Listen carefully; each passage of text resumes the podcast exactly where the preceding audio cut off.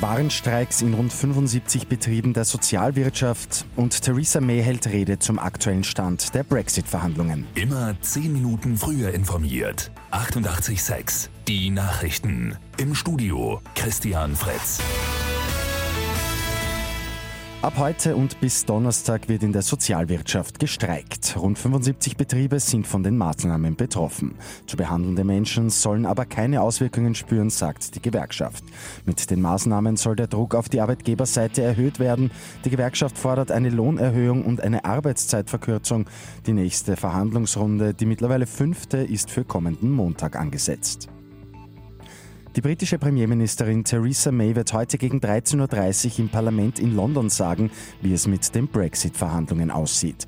Am Abend haben sich ja die Brexit-Chefunterhändler der EU und Großbritanniens getroffen. Von einem konstruktiven Gespräch ist die Rede gewesen. Am Donnerstag sollen die Abgeordneten im britischen Parlament über die nächsten Schritte im Brexit-Prozess abstimmen. Die EU stellt sich mittlerweile aber immer mehr auf einen harten Brexit ein. In Madrid beginnt heute der Prozess gegen zwölf katalanische Separatisten. Sie haben die katalanische Unabhängigkeitsabstimmung im Oktober 2017 organisiert. Sie sind heute wegen Rebellion angeklagt.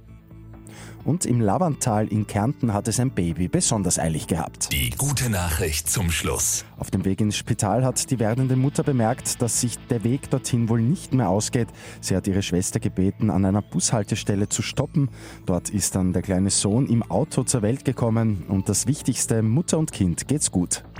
Mit 886 immer 10 Minuten früher informiert. Weitere Infos jetzt auf Radio 886 AT.